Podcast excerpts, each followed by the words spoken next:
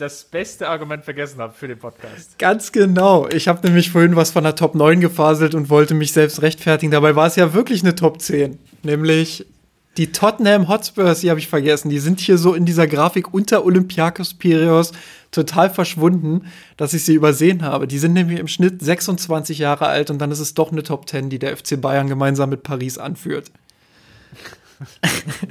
ist das ärgerlich. Ja, dann haben wir ja nächste Woche Zeit, uns da zum dritten Mal zu verbessern. Nein, nein, nein, nein, ich werde das jetzt schön ins Intro schneiden.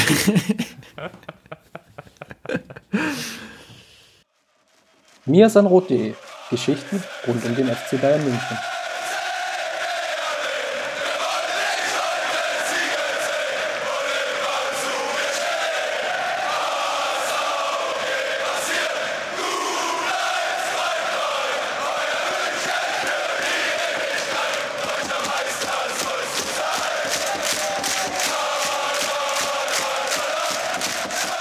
Herzlich willkommen zu Mir sind Rot Podcast. Folge 107 steht ins Haus. Heute mal etwas anders. Wir werden nämlich kein Spiel des FC Bayern besprechen. Der hat Länderspielpause. Vielmehr werden wir uns heute darauf fokussieren, auf eure Fragen. Eure Fragen, genau, richtig. Wir haben bei Patreon, dort könnt ihr uns unterstützen, Fragen eingesammelt von den Supporterinnen und Supportern und die würden wir gerne mit euch besprechen. Wenn ich meine wir, dann natürlich wie immer mit dem wundervollen Justin an meiner Seite. Grüß dich, Justin. Servus, Chris. Servus. Lass uns mal einsteigen mit einer Frage, die uns Niklas gestellt hatte. Der wollte nämlich von uns wissen, wie wir die Transferperiode insgesamt einschätzen und welcher Spieler, der geholt wurde, das meiste Potenzial hat. Das sind natürlich jetzt zwei versteckte Fragen. Ich habe da mal was vorbereitet, nämlich eine Übersicht, wer ist eigentlich gekommen und wer ist gegangen. Das wird dir vielleicht nochmal helfen, um die Frage zu beantworten. Also, die Münchner haben geholt ähm, Lucas Hernandez für 80 Millionen von Atletico, Benjamin Pavard für 35 Millionen von VfB Stuttgart, Michael Cousins von Gladbach, ausgeliehen wurden Felipe Coutinho von Barcelona, Ivan Perisic, äh, Fiete Ab ist noch gekommen vom HSV, ja, und Mai und Friedel dessen Laie endete. Jetzt werden die geneigten Zuhörer schon wissen, ich bin auf transfermarkt.de und hol mir da die Informationen.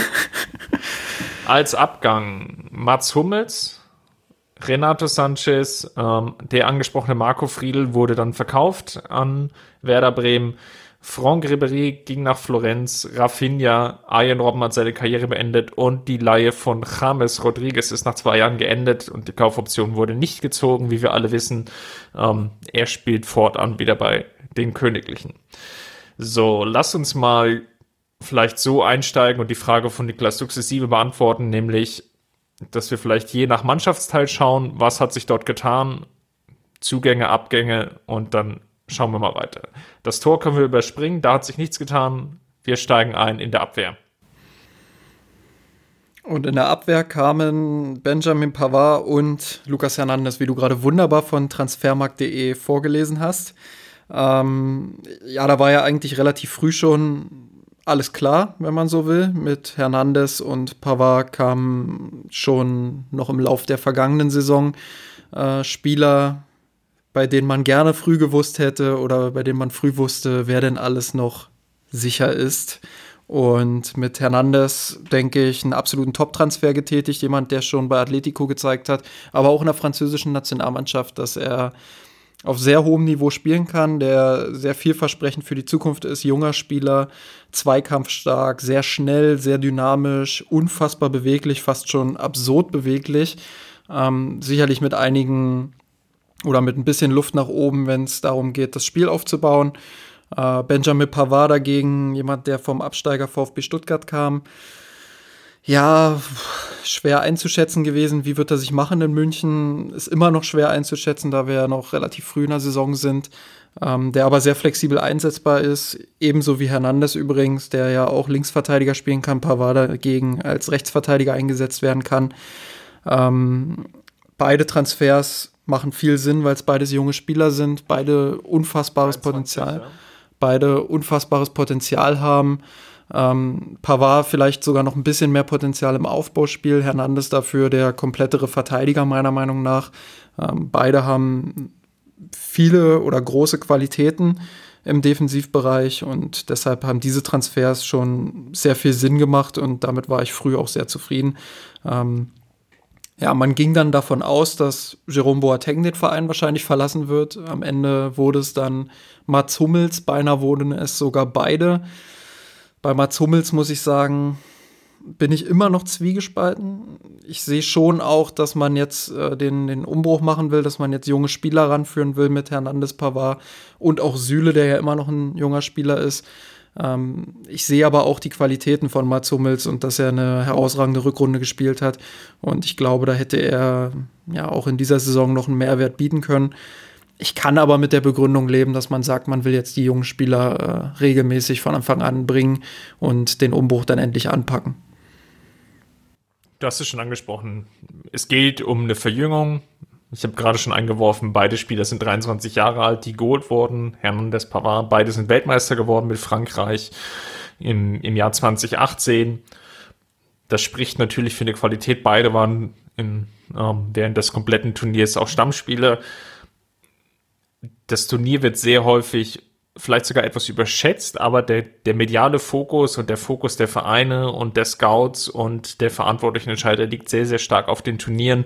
Spiele, die dort überzeugen, ähm, haben es leichter, eine Anstellung beim FC Bayern zu bekommen. Es ist einfach so historisch, wenn man durch die Reihe durchgeht, ähm, dass Spieler, die dort überzeugen, auch immer wieder in den Fokus der Münchner geraten du hast auch schon angesprochen, ähm, was auf Seiten der Abgänge passiert ist, was die Intention war. Man wollte eine Verjüngung erzielen. Ich, ich sag mal, das ist auch einigermaßen geglückt. Bei Mats Hummels bin ich ähnlich zwiegespalten wie du. Ich sehe die sehr, sehr starke Rückrunde. Ich sehe natürlich aber auch die Probleme, die es gab ähm, im, in der Hinrunde ähm, 2018, 2019, als er auch nicht fehlerfrei war, als das Duo Boateng, Hummels nicht fehlerfrei agierte und sicherlich auch äh, seinen Anteil hatte, dass die Münchner sich im Herbst des vergangenen Jahres so schwer getan haben. Dass man jetzt vielleicht sogar beide hätte abgegeben, spricht eigentlich schon dafür, dass der Stellenwert intern nicht mehr so hoch gesehen wird und ähm, die ersten Spiele zeigen es ja auch, dass Hernandez Pavard zusammen mit Süle die gesetzten Spieler sind und dass eigentlich dort hin und her geschoben wird, ähm, so dass die genannten Spieler auch die ähm, Hauptspielzeit bekommen. Bisher gab es dann auch überwiegend Lob. Ich glaube für Hernandez vielleicht sogar noch ein bisschen mehr als für Pavard. Ja, das, das zeigt einfach mal, in welche Richtung es ungefähr geht. Man muss jetzt, glaube ich, die Saison abwarten. Du hast die Vorteile der einzelnen Spieler schon unterstrichen ich glaube, dass Hernandez, ähm, wenn er den Spielaufbau noch etwas verbessert, wahrscheinlich sogar das noch größere Potenzial hat, ähm, weil er nämlich die Münchner am meisten hilft, nämlich dort, wo sie gerade die Schwachstellen haben, nämlich im defensiven Umschalten, ähm, dass er dort die Fehler der Vorderleute ausputzen kann. Man hat das ähm, auf dem Spiel oder beim Spiel auf Schalke schon sehr gut gesehen, als doch das ein oder andere Mal das Mittelfeld schnell überspielt wurde, Hernandez rückte raus, ähm, hat wichtige Zweikämpfe geführt und auch gewonnen. Das könnte eben seine Rolle sein, die im zunehmenden Saisonverlauf oder auch über die Jahre hin betrachtet noch ähm, zu der wichtigen Grundstütze ähm, werden kann an der Stelle. Ja, Hernandez, ich habe es ja auch gerade schon mal gesagt, ist fast schon lächerlich beweglich für, für seine Körperstatur. Äh, er ist jetzt nicht der allergrößte Verteidiger, das muss man auch dazu sagen, aber er ist so unfassbar beweglich, so dynamisch. Ähm, auch, das hat er auch schon ein paar Mal jetzt gezeigt mit dem Ball, wie er, wie er dann einige Dribblings im Ansatz schon gezeigt hat. Also du sagst es, er hat ein Riesenpotenzial und ich glaube auch, dass er Bayern da äh, sehr helfen kann. An der Stelle würde ich gerne noch mal einhaken, äh, weil ich auf Twitter darauf aufmerksam gemacht wurde, dass es vielleicht nicht ganz verständlich war, was ich letzte Woche im Podcast gesagt habe.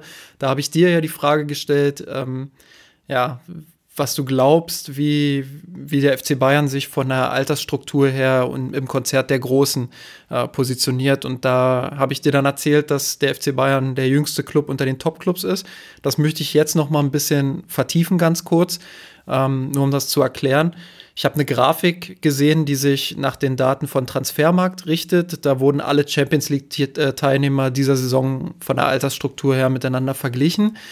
Und äh, ich glaube, ich sagte letzte Woche die zehn Top-Teams. Ich würde das jetzt auf die neun Top-Teams eingrenzen, wenn man dazu zählt Bayern München, Paris Saint-Germain, Manchester City, Atletico Madrid, FC Barcelona, FC Chelsea, FC Liverpool, Juventus Turin, Real Madrid und dann bin ich auch schon bei neun. Das sind nämlich all die Mannschaften, die entweder genauso alt wie der FC Bayern im Schnitt sind oder eben älter.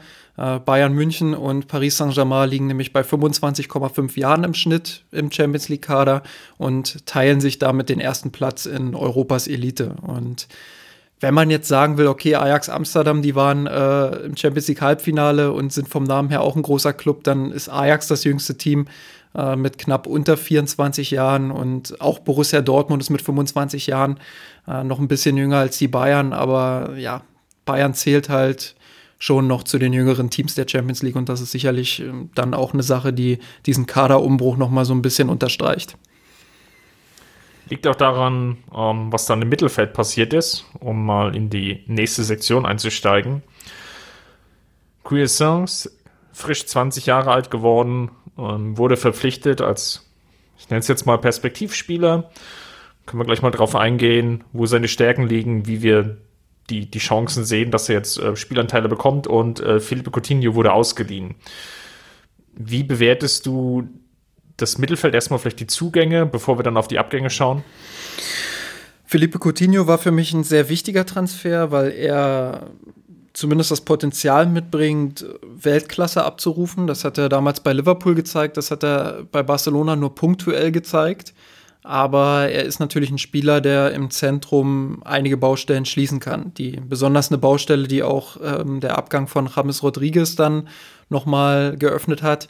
Und ich glaube, da kann er schon Qualitäten mitbringen. Und äh, je länger ich auch über diesen Transfer nachgedacht habe, umso, umso besser finde ich ihn. Coutinho ist sicherlich, er hat so ein paar Schwächen in seiner Entscheidungsfindung. Er schließt manchmal überhastet ab, trifft nicht immer die richtige Entscheidung, aber er hat schon das Talent, um den Unterschied vorne zu machen. Das ist ähnlich wie bei James Rodriguez, der in seiner Entscheidungsfindung vielleicht noch den Tick besser ist.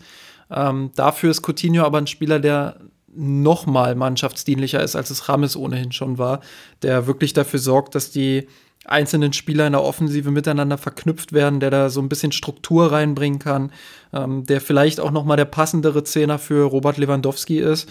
Und insofern erwarte ich mir da schon einiges von Coutinho und glaube, ähm, dass das ein ganz wichtiger Transfer, ein ganz wichtiger später Transfer war, auch wenn es äh, vielleicht bloß ein Jahr ist, den wir ihn im Trikot des FC Bayern sehen werden. Ähm, zu Cuisance. Er ist ein sehr talentierter Spieler, glaube ich. Das haben wir ja auch schon in, in dem einen oder anderen Podcast mal angeschnitten. Ich glaube, dass er Qualitäten mitbringen kann für die Zukunft. Ich weiß nicht, ob er jetzt die Soforthilfe sein wird. Erhoffe mir aber, dass er national äh, genug Spielzeit sammelt, um zeigen zu können, äh, ja, dass er jemand ist, der sich beim FC Bayern entwickeln kann. Ich fand ihn bei Gladbach äh, unheimlich gut darin, ja, sich strategisch auf dem Feld zu bewegen, sich gut zu positionieren, äh, auch da Verbindungen zu schaffen zu anderen Spielern, aber das eher dann im tieferen Bereich, äh, im tieferen Achterbereich als im höheren. Und technisch ein sehr begabter Spieler, der auch ein gutes Passspiel hat. Äh, ich glaube, wir werden ihn in der Bundesliga das ein oder andere Mal sehen und dann kann man noch näher beurteilen, auf welchem Niveau er sich dort bewegt. Aber ja, ich erwarte mir von ihm in dieser Saison erstmal eine gute Entwicklung und dass er, dass er es in den erweiterten Kader des FC Bayern packt. Ich bin bei Coutinho immer noch etwas zwiegespalten, weil ich natürlich die Intention sehe, worüber geholt wurde, nämlich, ähm, du hast jetzt viele Punkte angesprochen, die seine Stärken sind. Ich sehe ihn aber auch so leicht immer noch als diesen Leroy Sané Ersatz. Ersatz im Sinne von, wir, wir wollten oder wir mussten noch einen Starspieler verpflichten. Ähm, Leroy Sané hat sich am Kreuzband verletzt. Dadurch ist eine Option erstmal weggefallen für die jetzt laufende Saison. Demzufolge brauchte man irgendeine Alternative und das ja schon im fortgeschrittenen Zeitraum war, ähm, einige Transfers schon durchgegangen sind, ähm, der Transfermarkt zum Teil auch schon geschlossen war, war Coutinho vielleicht noch die beste verfügbare Alternative und er ist es dann geworden natürlich mit, dem, mit der Prämisse, dass das Leihgeschäft hier der, der Pluspunkt ist. Um, ähm, ich bin gespannt, wie sich seine Zeit jetzt beim FC Bayern entwickelt, ob er jetzt einschlägt, ob er jetzt so ein Spieler ist wie James, der die die zwei Jahre als guter Ergänzungsspieler fungiert hat, also schon in den wichtigen Spielen oder einige Spiele auch überzeugt hatte, sagen wir es mal so.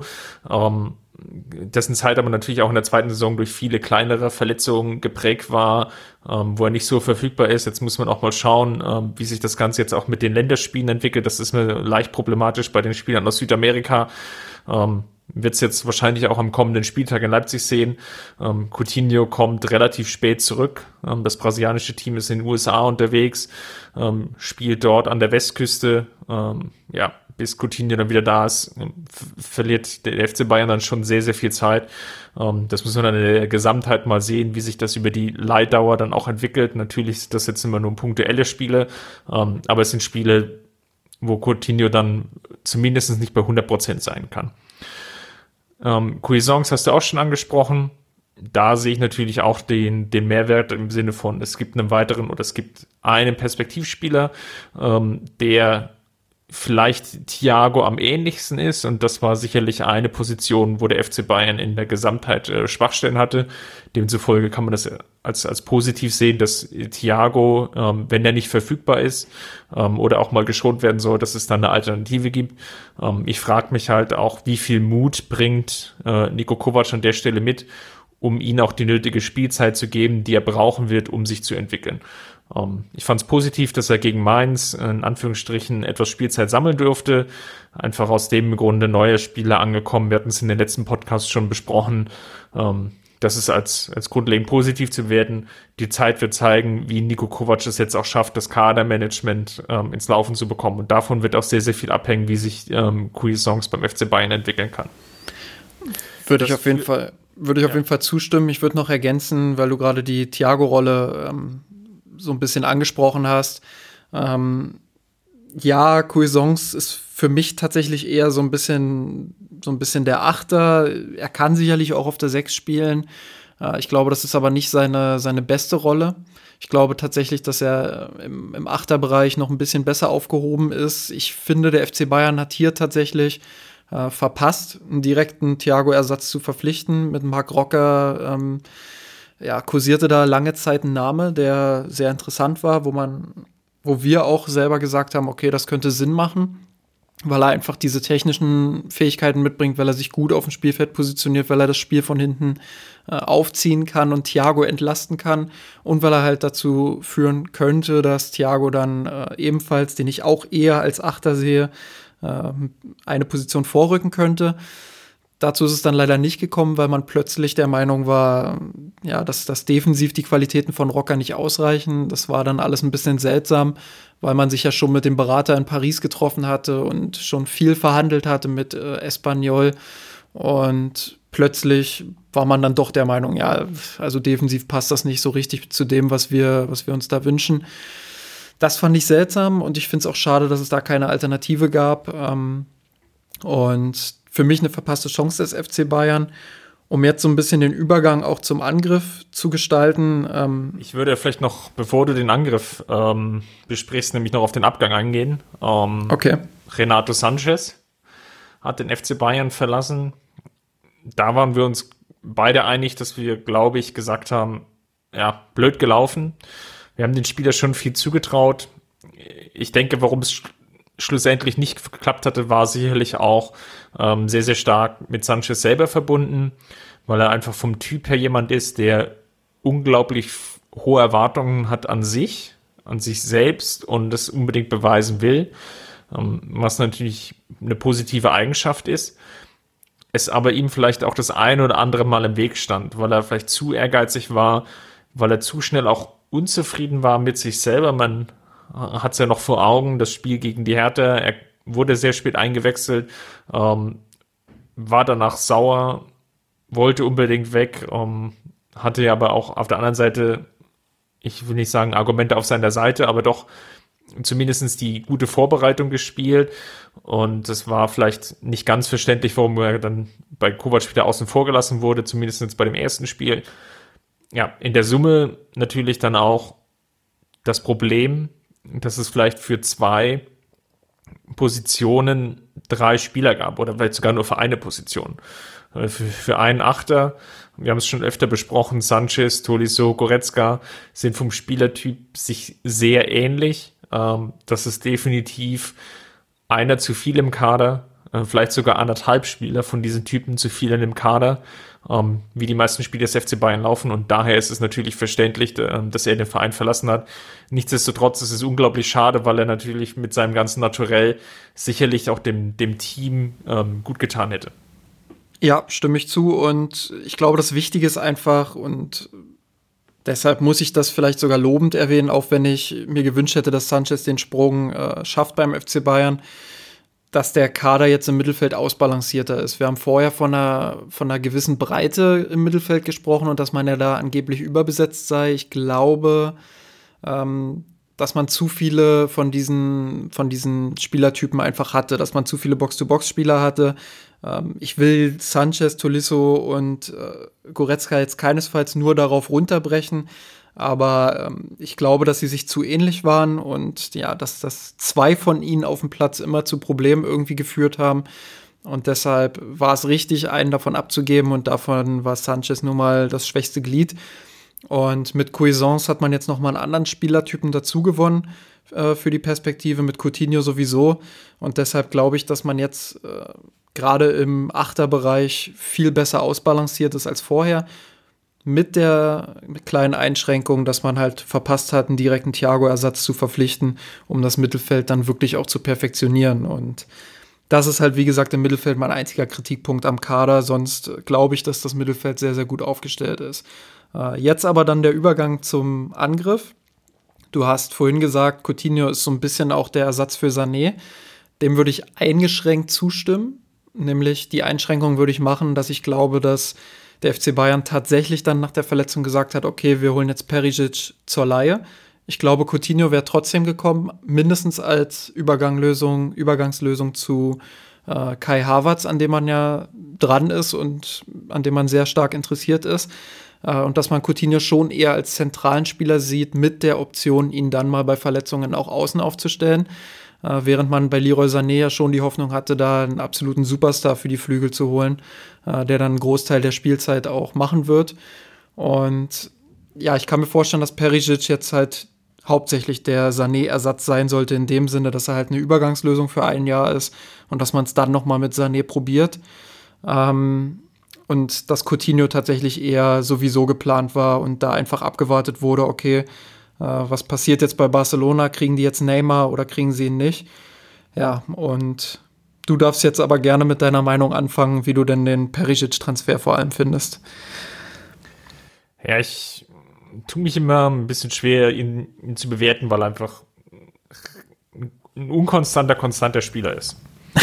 ähm, ja, wie meine ich das? Ähm, er hat seine Stärken im Torabschluss, im Zweikampfverhalten, er kann einigermaßen schnell laufen, was er jetzt nicht so gut kann und deswegen ist er vielleicht auch nicht immer prädestiniert für, also für die Rolle als Flügelspieler, ist ähm, Gegner groß im Dribbling aussteigen zu lassen. Also er ist jetzt mit den von dir angesprochenen Leroy Sané nur bedingt zu vergleichen. Es ist einfach ein anderer Spielertyp.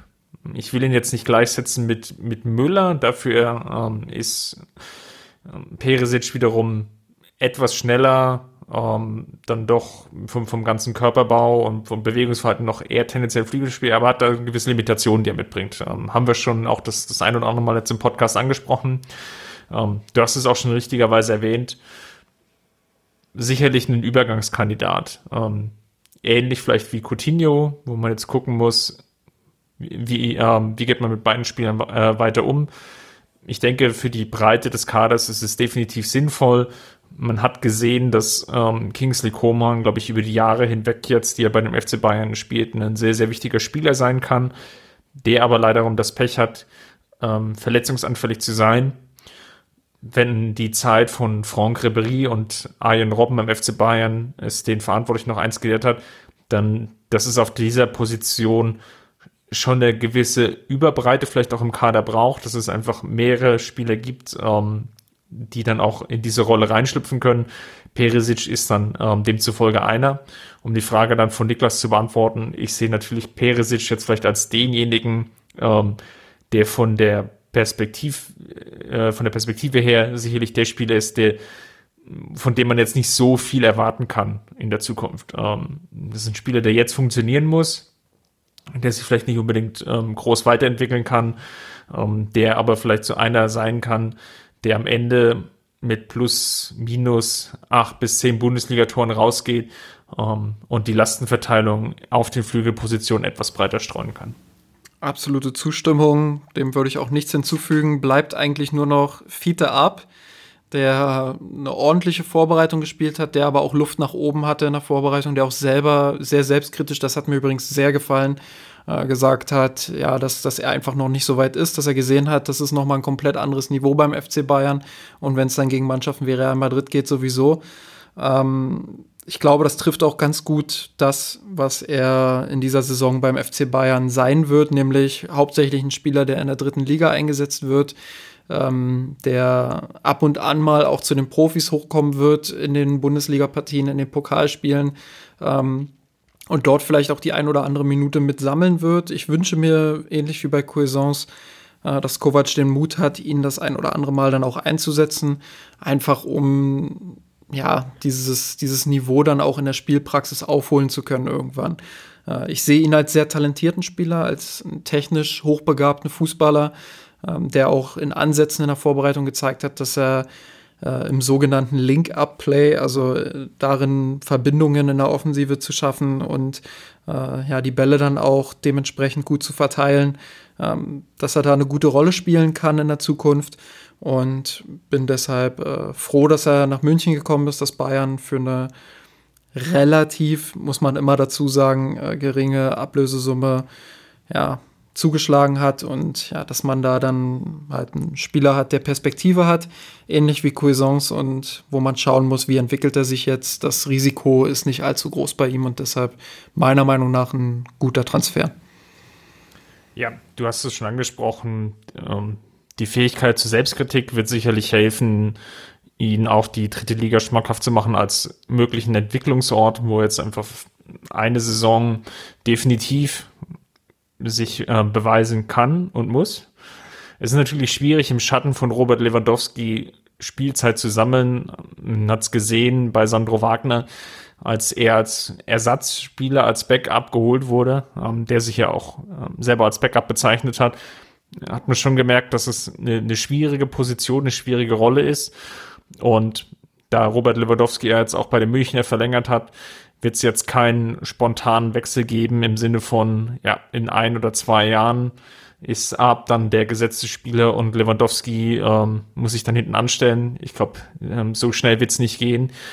Muss jetzt genau schauen, als Verantwortliche beim FC Bayern, wie geht man damit um? Können die Amateure sich halten in der dritten Liga? Dann kann ich mir schon vorstellen, dass er jetzt vielleicht anderthalb, zwei Jahre ähm, in der dritten Liga spielt. Dass es dann vielleicht sogar noch mal eine Laie gibt hin zu einem ambitionierten Bundesligisten, wo er vielleicht noch eine Saison, anderthalb oder zwei Saisons, je nachdem, wie man das dann auch äh, vertraglich ausgestaltet, ähm, sehr, sehr viel Spielzeit sammeln kann. Und dass es dann Richtung 2022, 2023 ähm, im Idealfall vielleicht einen Stürmer beim FC Bayern gibt, der dann im Sturm Fiete ab heißt. Da ist aber sehr viel Konjunktiv dazwischen, da muss sehr viel passieren. Da muss sich eher weiterentwickeln, muss körperlich zulegen, muss sicherlich noch an seinem Torinstinkt ähm, feilen, muss noch mehr Cleverness aufbauen. Du hast die positiven Anlagen in Bezug auf äh, Spielaufbau schon angesprochen. Die sind da, das muss ausgebaut werden. Da sind sehr, sehr viele Aspekte, die da noch eine Rolle spielen. Ähm, ja, aber du hast es angesprochen, Perspektivspieler für relativ wenig Geld, von daher erstmal als ähm, per se positiv zu bewerten. Zumal solche Ergänzungen dann auch äh, die Zukunft des FC Bayern so ein bisschen darstellen. Man hat ja jetzt in den letzten Jahren, das lässt sich auch statistisch nachweisen, ähm, ja, hat man nicht im Konzert der ganz Großen mitgespielt, wenn es darum ging, die Mbappés, Neymars und Co. zu verpflichten. Äh, selbst eine Kategorie darunter war man sehr zaghaft, hat jetzt mit Hernandez das erste Mal sich äh, auf die 80 Millionen getraut, hätte mit Leroy Sané wahrscheinlich das erste Mal die 100 Millionen Euro Marke geknackt und ja, dementsprechend brauchst du natürlich auch Alternativen und die Alternativen liegen einerseits im Jugendbereich Andererseits aber auch darin, solche Perspektivspieler frühzeitig an den Club zu binden. Ähm, und weil auch immer wieder Hassan Salihamidzic ja für viel kritisiert wird, auch von mir. Ich glaube, wenn er eins gut macht, dann ist es im Moment das, wirklich relativ zeitnah auch an diesen Talenten dran zu sein äh, und die an den FC Bayern zu binden. Inwiefern das jetzt wirklich äh, positiv ist, wird man dann an der Entwicklung dieser Talente auch sehen, inwiefern dann mindestens eines dieser Talente auch mal den Sprung in den Profikader schafft und dementsprechend auch regelmäßig Spielzeit sammelt, beziehungsweise den Club auch voranbringt. Ähm, das sind alles Sachen, die kann man erst in der Zukunft bewerten. Was man jetzt schon sagen kann, ist, dass Salihamidzic da wirklich äh, sehr engagiert ist, dass er wirklich versucht, auch so schnell wie möglich an den Talenten dran zu sein. Ähm, und das ist vielleicht einer der Pluspunkte, die man dann auch mal bei der vielen Kritik äh, herausstellen kann und die man auch nennen kann. Ich glaube, den Denkfehler, den viele auch haben, ist, ja, wir haben gute Talente, die müssen sofort spielen. Äh, das ist halt beim FC Bayern nicht, nicht so ganz einfach. Also auch wenn man mit Louis van Gaal damals jemanden hatte, der Spieler wie Müller und Bartstuber oder auch Alaba sofort ins kalte Wasser geworfen hat. Man muss auch sagen, die hatten auch schon ein wirklich außergewöhnliches Talent zu diesem Zeitpunkt. Und ja, auch ein Müller war ja, war ja eine Zeit lang auf der Kippe. Also der wäre ja auch beinahe gewechselt damals. Äh, dementsprechend ist das auch nicht immer alles so rosa-rot zu betrachten, wie es dann vielleicht im Endeffekt aussieht. Und man muss als FC Bayern halt auch sehen, haben die jetzt schon das Niveau, um da auch wirklich weiterhelfen zu können oder zumindest äh, nicht so abzufallen, dass man, dass man den eigenen Erfolg riskiert. Und dementsprechend wird in der Zukunft weiterhin Thema sein, ob man solche Talente dann halt ausleiden muss, ob man dann Vereine finden muss, die zur eigenen Philosophie so ein bisschen passen, wo die Talente dann Spielzeit sammeln, oder ob man wirklich sich endlich traut, äh, ja, zumindest national oder in den Pokalwettbewerben dann äh, noch ein bisschen mehr auf die Talente zu setzen. Ich glaube, wir sind uns einig. So wie letzte Saison war es zu wenig. Aber man kann halt auch nicht erwarten, dass ein Lukas May plötzlich aus dem Nichts 1000 Minuten beim FC Bayern pro Saison sammelt. Also äh, ich glaube, eine Zwischenlösung muss da irgendwo gefunden werden. Ich glaube, jetzt haben wir die Frage von Niklas wirklich in Gänze und ausführlich beantwortet. Machen wir mal weiter mit der nächsten zweiten großen Frage, mit dem zweiten großen Themenblock. Ähm, Gestrandet in Berlin wollte von uns wissen, wir hatten ja den vergangenen Podcasts mehrfach angesprochen, dass der FC Bayern Probleme im Mittelfeld hat.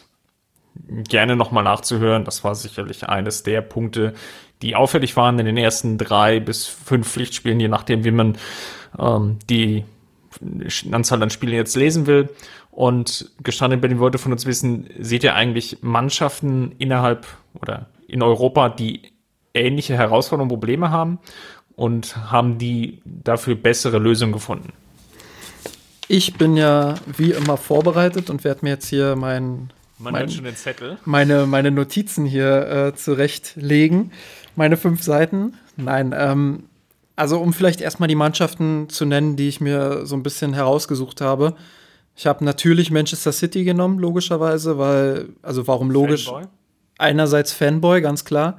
Und andererseits ist Man City natürlich vom Spielstil prädestiniert, um da zu gucken, was machen die besser, was machen die oder wo haben die vielleicht ähnliche Probleme, weil sie einfach, ich tue mich schwer damit zu sagen, weil sie ähnlich spielen, weil sie einfach vieles deutlich besser machen im taktischen Bereich, aber ähm, zumindest die Strategie ist da halbwegs ähnlich.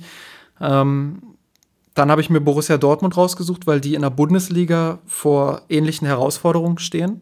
Ganz einfach. Die spielen auch sehr oft mit viel Ballbesitz und müssen dann tiefe, tiefe Blöcke knacken. Äh, und Liverpool habe ich mir noch rausgesucht, weil das einfach für mich im Moment eine der besten Mannschaften der Welt ist. Mit dem Champions League-Sieg könnte man sogar argumentieren, die beste Mannschaft der Welt.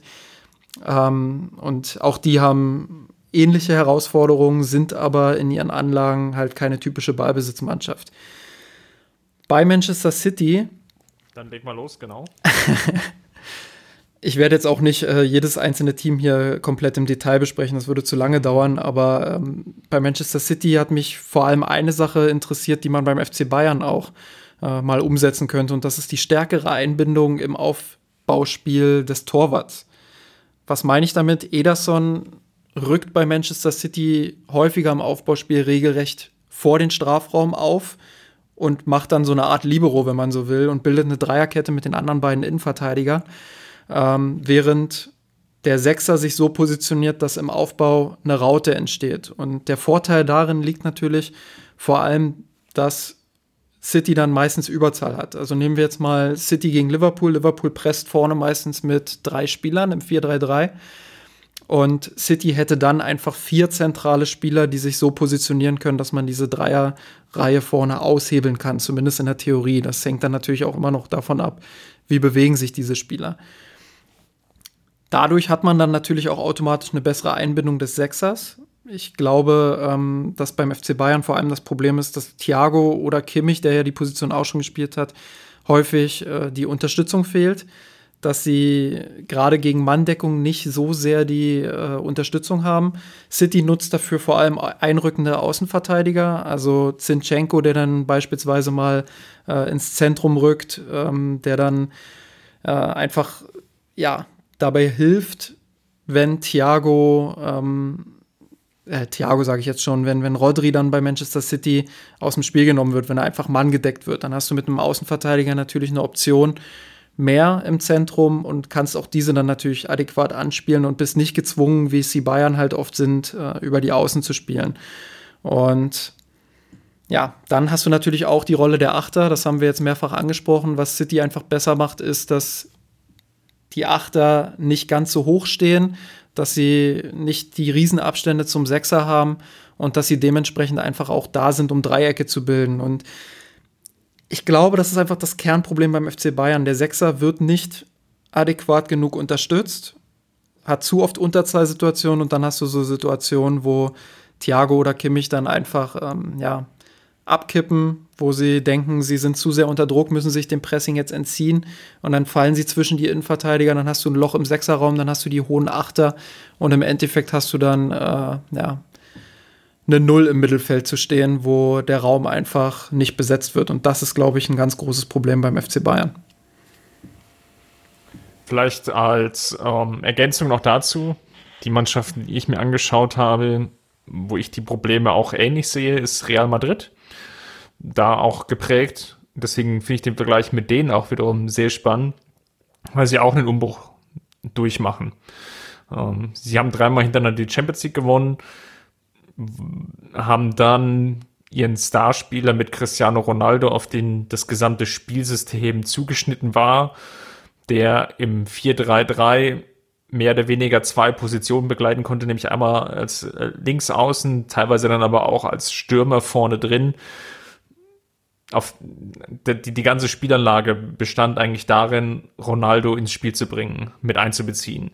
Sei es jetzt ähm, durch schnelles, vertikales Umschaltspiel aus dem Mittelfeld heraus, dass Ronaldo seine ähm, Schnelligkeit reinbringen kann, dass er in Dribblings kommt, ähm, sei es eben auch gegen sehr tiefstehende Gegner über Pass- und Kombinationsspiel, wo Ronaldo dann teilweise einfach als nachrückender Spieler ähm, rund um den Strafraum agiert hat und dann zum Beispiel auch per Kopfball getroffen hat ähm, oder eben nach Flanken ähm, über teilweise auch über den Strafraum hinweg dann wiederum selber Aktionen kreieren konnte. Und wenn man jetzt schaut, wie sie dann gegenwärtig reagiert, dann mit einem Taktikwechsel. Ähm, er hat lange Zeit an dem 4-3-3 festgehalten. Er ist ja in der letzten Saison dann auch wieder zurückgekommen. Was auffällig ist, dass er noch immer noch der, der Suchende ist. Ähm, und das passt vielleicht auch ein bisschen zum FC Bayern, nämlich Nico Kovac muss sicherlich irgendwas tun ähm, über den Saisonverlauf hinweg, um international erfolgreich zu sein, um auch national erfolgreich zu sein. Wenn man jetzt schaut, wie Real Madrid reagiert hat, kann man jetzt sehen, dass zum Beispiel im letzten Spiel gegen Villarreal er es mit einem 4-2-2 versucht hat, mit Benzema und äh, Jovic vorne drin. Gleichzeitig aber auch zwei sehr schnelle Flügelspieler ähm, ins Mittelfeld gestellt hat. Ähm, nämlich mit äh, Bale und Vasquez, die wiederum Raum schaffen sollten, dann eben innerhalb des Mittelfeldes, ähm, vornehmlich natürlich dann für Groß, der die etwas offensivere Rolle gespielt hat. Ich will nicht sagen, dass es eine Raute war, dafür war es dann teilweise zu, ähm, zu wild vorgetragen, aber so von der Grundkonstellation sah es teilweise so aus, ähm, dass Groß dann im Mittelfeld schon der Spielgestalter war, Casemiro eher der Absicherndere und dass sie dann, dann versucht hat, darüber dann ähm, Chancen zu kreieren, ähm, ja, indem er einfach zwei ähm, Spitzen hat, die dann gefüttert werden, zum Teil auch mit Flanken. Das ist dann sicherlich eher so die Oldschool-Herangehensweise gewesen.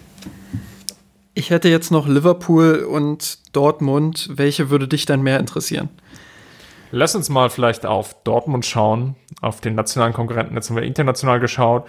Ich finde den Blick auf Dortmund relativ spannend, dass ja vermeintlich gegen Dortmund um die, ähm, um die Meisterschaft geht wenn nicht noch Leipzig damit reinrutscht. Aber lass uns mal schauen, wie Dortmund aktuell agiert. Leipzig ist übrigens auch sehr interessant. Mit dem beschäftige ich mich äh, im Moment wegen der Vorschau auf das nächste Spiel, das ja gegen Leipzig ist.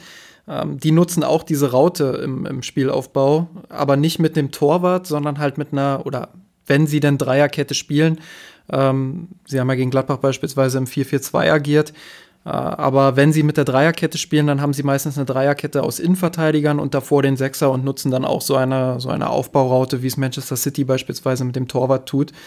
Äh, jetzt aber zu Dortmund. Bei Dortmund ist mir aufgefallen, dass sie wirklich richtig gut darin sind, ihre Halbräume zu besetzen. Also sie haben eine extrem gute ballnahe Unterstützung der Außenverteidiger, schaffen es immer wieder dort Dreiecke oder auch Rauten, diagonale Rauten in dem Fall äh, zu kreieren wo die Außenverteidiger dann einfach die Möglichkeit haben, den Ball wieder ins Zentrum zu spielen, statt stur die Außenbahn entlang. Und ich glaube, das ist etwas, was sich der FC Bayern durchaus mal anschauen könnte, äh, was dabei helfen könnte, dann auch das eigene Spiel ein bisschen flexibler zu machen äh, und ja, die, die eigenen Außenstürmer auch ein bisschen ja, unberechenbarer einfach auch anzuspielen. Äh, was Dortmund meistens auch noch ganz gut macht, nicht immer. Gegen Union war es eher nicht so. Ähm, ist ein engeres Mittelfeld einfach. Ich habe die Abstände bei Bayern schon genannt. Ähm, ich finde, dass Dortmund da viel mit abkippenden Bewegungen aus dem Achterraum her heraus arbeitet äh, oder aus dem Zehnerraum heraus. Gerade Marco Reus lässt sich oft etwas tiefer fallen, um dort dann einfach auch den Gegner ein Stück weit herauszuziehen äh, und sich selbst anzubieten, andererseits aber durch dieses Herausziehen auch Räume in der Tiefe zu öffnen, wo dann beispielsweise ein Jane Sancho mit seinem, mit seinem Tempo natürlich reinstarten kann. Auch das sind natürlich Dinge, die der FC Bayern noch häufiger machen könnte, noch mehr äh, mit ballfernen Läufen zu arbeiten, zu zeigen, okay, wir ziehen jetzt den Verteidiger bewusst raus, um dann Nabri oder Coman einfach mit Tempo in die Tiefe starten zu lassen. Und ich glaube, das sind so Sachen, die würden dem Spiel der Bayern nochmal noch mal gut tun.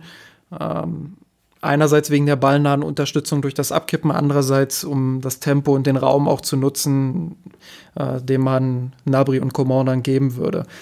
Schwächen sich bei Borussia Dortmund halt vor allem in der individuellen Besetzung. Ich glaube, da ist der FC Bayern im Mittelfeld deutlich stärker aufgestellt.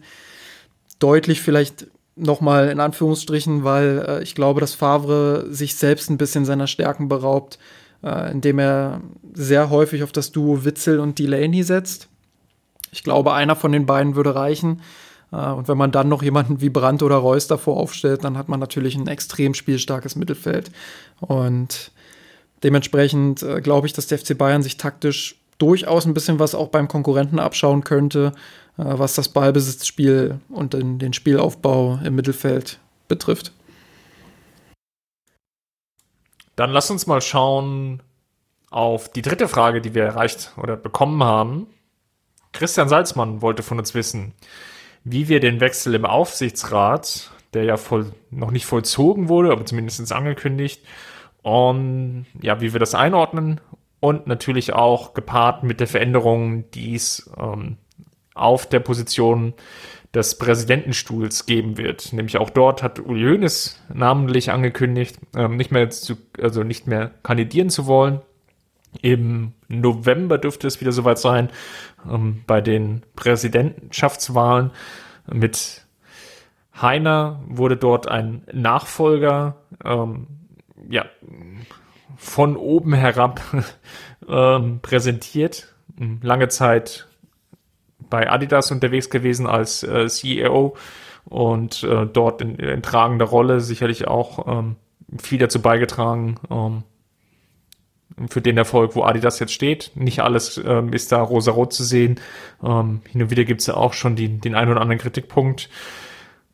Die, die, beiden Wechsel oder den Wechsel gab es ähm, ähm, in Bezug auf den Präsidenten. Ähm, innerhalb des Aufsichtsrates wird es wohl so sein, dass Oliver Kahn ähm, ab 2020, ab dem 1.1. Ähm, dort mit einzieht als festes Mitglied, ähm, wo er dann ab 2022 ähm, den Vorsitz übernehmen wird und Karl-Heinz Rummenigge beerben wird. Das heißt, wir haben auf den zwei Führungspositionen des FC Bayern ähm, kurze Zeit hintereinander einen Wechsel oder werden einen Wechsel erleben.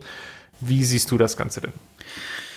Zunächst ein bisschen Eigenwerbung für unseren Blog. Ähm, Im aktuellsten Roundup findet ihr ganz, ganz viele Links zu diesem Thema. Das war natürlich jetzt äh, das Thema der letzten Wochen, dass Uli Hoeneß zurücktritt äh, von seinen Ämtern bzw. von seinen, seinem Vorsitz.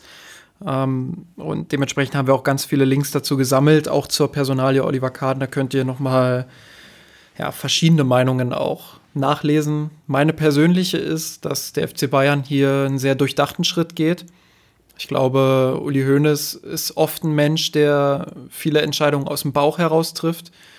In dem Fall ist es eine Entscheidung, die er wirklich über einen langen Zeitraum hinweg geplant und getroffen hat.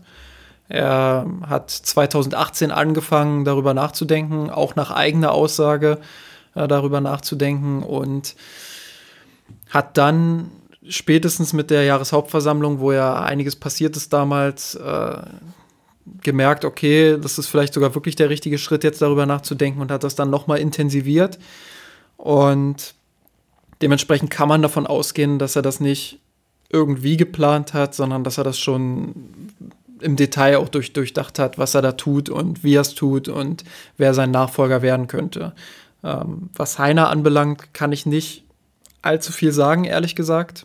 Ich glaube, dass er schon seine fachliche Qualifikation nachgewiesen hat. Wer Chef bei Adidas ist, der, ähm, der weiß, wie, wie das Geschäft funktioniert. Der hat auch eine gewisse Fußballnähe. Ich glaube, das alles war Hoeneß sehr wichtig. Das hat er selbst auch nochmal auf der PK äh, betont. Was Oliver Kahn wiederum angeht, bin ich sehr optimistisch. Ich glaube, dass äh, das der absolut richtige Weg war von ihm damals, nicht sofort nach der Karriere was zu machen, beziehungsweise da sofort in, in einen höheren Job im Fußball einzusteigen, sondern erstmal Erfahrungen zu sammeln. Er hat Erfahrungen als Unternehmer gesammelt im Fußball, er hat Erfahrungen als Experte gesammelt, er ist rumgekommen in den letzten zehn Jahren, ähm, hat vieles ausprobiert, hat sich weitergebildet, auch durch das Studium und bringt zusätzlich zu diesen ganzen externen Kompetenzen halt auch noch ähm, ja, diese berühmt-berüchtigte FC Bayern-DNA mit wie kaum jemand anderes. Ich kann mir vorstellen, dass er wirklich eine sehr, sehr gute Balancelösung aus Herz und Kopf ist. Ich glaube, das Wichtigste sowohl für Heiner als auch für Olli Kahn wird sein, sich natürlich zu positionieren und auch die Rolle innerhalb des FC Bayern zu finden, gleichzeitig aber auch den Weg zu finden, wie die gegenwärtigen Vorteile, die Karl-Heinz Rummenigge haben, nämlich durch seine internationale Vernetztheit. Ähm, er ist einfach mit, mit vielen Personen ähm, sehr, sehr eng verbandelt, ähm, kann da, kennt da die nötigen Türöffner, ähm, dass sich beide da relativ schnell hinentwickeln. Ähm, dass der FC Bayern dann nicht isoliert dasteht, sondern eben die, die perfekten Ansprechpartner findet, um zum Teil eben auch die nötigen Mehrheiten zu organisieren, ähm, dort, wo sie gebraucht werden, äh, sei es, wenn wir über Transfers reden, sei es, wenn wir in Bezug auf das Agieren innerhalb der DFL reden, sei es natürlich auch, wenn wir auf internationaler europäischer Ebene reden, innerhalb des EACs, ähm, dass sich dort jeweils ja, die, dass sich die beiden Verantwortlichen mit den nötigen Akteuren vernetzen, ähm, so um dort zu agieren, dass natürlich auch das Beste, in Anführungs- für den FC Bayern herausholen können. Ich glaube, das wird ähm, sehr, sehr wichtig sein. Deswegen finde ich die Lösung für Kahn sehr charmant, ähm, die dort gewählt wurde, nämlich dass er zwei Jahre lang ähm, in Anführungsstrichen im Schatten ähm, von Karl-Heinz Rummenigge noch mitwirken darf oder mitwirken soll äh, und dann sukzessive herangeführt wird. Positiv natürlich bei beiden, ähm, dass sie natürlich auch den nötigen wirtschaftlichen Background äh, mitführen oder mitbringen. Was einfach wichtig ist, an der Stelle, der FC Bayern ist ein Wirtschaftsunternehmen mittlerweile geworden. Das mag nicht jeder gleich hören, aber ähm, es ist so. Es haben sich Strukturen herausgebildet, ähm, die einfach dazu führen, dass der FC Bayern, wir haben die Umsatzzahlen jetzt gesehen, mit einem Umsatz von über 750 Millionen Euro durch ein Geschäftsjahr durchgeht. Ähm, das sind nicht nur, also das sind Zahlen, die, da werden viele Mittelständler stolz drauf. Ähm, die haben schon zum Teil einfach auch ähm, Großkonzerncharakter, wenn es einfach darum geht, wie alles organisiert ist, ähm, wie alles aufeinander abgestimmt ist, ähm, wie die einzelnen Bereiche ineinander greifen. Ähm, das hat mit diesem klassischen Vereinsleben, ähm, wie auf die, die in einem Dorf, in der Bezirksliga, in der Kreisliga unterwegs sind, die dort ähm, sehr, sehr wichtig sind, auch für das lokale Umfeld, ähm, nur noch bedingt was zu tun. Es ist einfach ein Wirtschaftsunternehmen, was ähm, demzufolge sich auch so aufstellen muss und agieren muss. Demzufolge ähm, ist dort Expertise vonnöten, die ein bisschen weiter darüber hinausgehen, als einfach nur Fußballspiel zu sein. Und daher finde ich die Kombination ähm, nachvollziehbar. Ähm, gleichzeitig muss es natürlich aber auch darum gehen, ähm, wie bezieht man oder wie kann man dieses Vereinsleben ähm, innerhalb dieser Anführungs oder dieser Zwänge, die da sind, ähm, wie, wie können diese eingefangen werden ähm, und so gesteuert werden, dass eben auch möglichst viel für den Fan, Schrägstrich das Vereinsleben, ähm, noch übrig bleiben. Das muss irgendwie ausgestaltet werden können. Ähm, dort müssen beide sich positionieren. Es darf nicht, glaube ich, zum Lasten, wenn man es auf eine Achse legen will, ähm, sich nicht total diametral gegenüberstehen und ähm, das Pendel darf nicht irgendwie in eine Richtung schwenken, sondern es muss schon darum gehen, da eine ordentliche, gute Balance zu finden, die für alle tragbar ist. Ähm, demzufolge, wie gesagt, es ist wichtig, dass sie die nötige Expertise mitbringen. Gleichzeitig natürlich aber auch, dass sie den Blick nicht verlieren dürfen ähm, für die Belange der Fans da hatte Uli Hoeneß immer ein ähm, wichtiges Ohr oder ein großes Ohr. Es ist ihm, glaube ich, zuletzt nicht immer so gut gelungen. Ähm, nichtsdestotrotz, wenn man auf die Jahre natürlich schaut, ähm, war ihm das auch wichtig. Karl-Heinz Rummenigge hm, schätze ich das schon eher etwas unterkühlt ein, ähm, der aber zumindest so pragmatisch unterwegs war, ähm, dass er erkannt hat, wenn ich mich hier zu stark auflehne, ähm, bekomme ich Probleme mit den Fans. Von daher sind das sicherlich ähm, zwei Aspekte, die sehr, sehr wichtig sind und da müssen beide ähm, Expertise ähm, schnellstmöglich mit aufbauen, beziehungsweise hier einfach auch zeigen, ähm, dass sie gesamtheitlich agieren können. Ich glaube auch, dass das einerseits eine riesengroße Chance jetzt ist für den FC Bayern für die Zukunft, dass sie sich als oder dass sie sich noch stärker als Fußballunternehmen positionieren können auf dem Markt das birgt Chancen, das birgt vor allem die Chance, sich noch weiter zu professionalisieren. Man hat in Ansätzen gesehen, wie, wie so ein Verein ohne Uli Hoeneß an, äh, aussehen könnte, als er nicht da war, als er im Gefängnis war. Ähm, ich glaube, die Erinnerung an diese Zeit ist nicht immer bei allen unbedingt negativ, um es mal wohlwollend für Hoeneß zu formulieren. Ähm, ich glaube, daran liegt tatsächlich eine Chance, sich endgültig zu emanzipieren von, vom, vom Herrscher Uli Hoeneß, wenn man so möchte. Äh, andererseits ist es auch ein großes Risiko und das hast du gerade benannt. Ich glaube, dass Uli Hoeneß im Verein wie kein Zweiter für dieses Mir San Mir steht. Das mag für viele Außenstehende immer so ein Marketing-Spruch sein. Es ist auch absolut Marketing, keine Frage. Aber es steckt auch eine Wahrheit dahinter, es steckt auch ein wahrer Kern dahinter, äh, dass dieser Verein durchaus seine Besonderheiten hat, dass er wer an der Sebener Straße war, der, der hat schon eher das Gefühl, das ist ein kleineres Mittelständerunternehmen, äh, bei dem sich jeder kennt, bei dem sich jeder grüßt, bei dem wirklich ein absolut familiäres Verhältnis ist, äh, als dass man das Gefühl hat, man kommt da zu einem großen Konzern, wo jeder seins macht. Und das ist zum Beispiel so eine Sache, diese Grundstimmung, die, die will man sich erhalten beim FC Bayern, glaube ich. Und das wäre auch positiv, das mit in die Zukunft zu nehmen. Es gibt so Grundwerte, es gibt so Grundeinstellungen, die Uli Hoeneß zum FC Bayern gebracht hat, die in dieses Mir San Mir zählen und die absolut lohnenswert sind, sie zu erhalten. Und ich glaube, das ist die Herausforderung für die Zukunft, die ganz große Herausforderung. Darin liegen, wie gesagt, Chancen, darin liegen aber auch Risiken und äh, es ist eine der Herausforderungen, die auch unter anderem Oliver Kahn lösen muss, äh, als dann Vorstandsvorsitzender 2022. Und ich bin sehr gespannt, wie der Club sich dann ohne seine beiden großen Alpha-Tiere ausrichten wird und wie das dann in der Zukunft sich alles sortieren und gestalten wird. Damit machen wir den Deckel drauf für heute. Wir haben vor allem versucht, über eure Fragen zu sprechen. Wir haben uns, glaube ich, viel Zeit genommen, auch in die Details reinzugehen. Falls ihr Fragen an uns habt, ähm, wir werden diese Fragesessions hin und wieder immer wieder einstreuen. Um Fragen zu stellen, müsst ihr oder dürft ihr gerne Patreon-Supporter werden und uns ähm, mit einem kleinen Beitrag unterstützen. Ansonsten hinterlasst uns gerne bei iTunes Rezensionen. Natürlich freut es uns und das haben wir sehr wohlwollend zur Kenntnis genommen, dass ähm, gerade in den Kommentarspalten zu den jeweiligen ähm, Einträgen zu dem Podcast eine lebhafte Diskussion über die einzelnen Folgen entsprungen ist. Das freut uns wirklich sehr. Ähm, behaltet euch das bei. Wir sind da ähm, sehr erfreut darüber. Ansonsten, Justin, es war mir wie immer eine Ehre. Hast du eigentlich gelesen, dass wir, dass wir die Gewinner der Woche waren? Zuletzt? Ja. Nachdem wir die Verlierer der Woche waren, waren wir nun die Gewinner der Woche. Auch da nochmal großes Dank, äh, großes Dankeschön an die Kommentarspalte. Und sonst kann ich mich nur dem anschließen, was du gerade gesagt hast.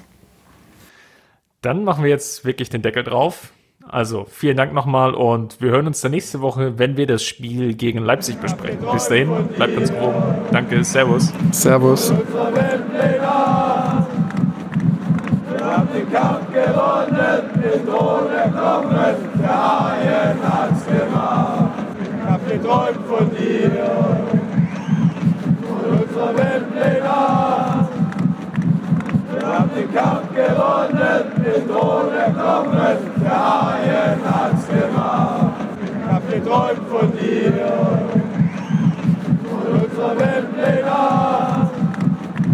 Wir haben den Kampf gewonnen, den Thron erkommen, der Haien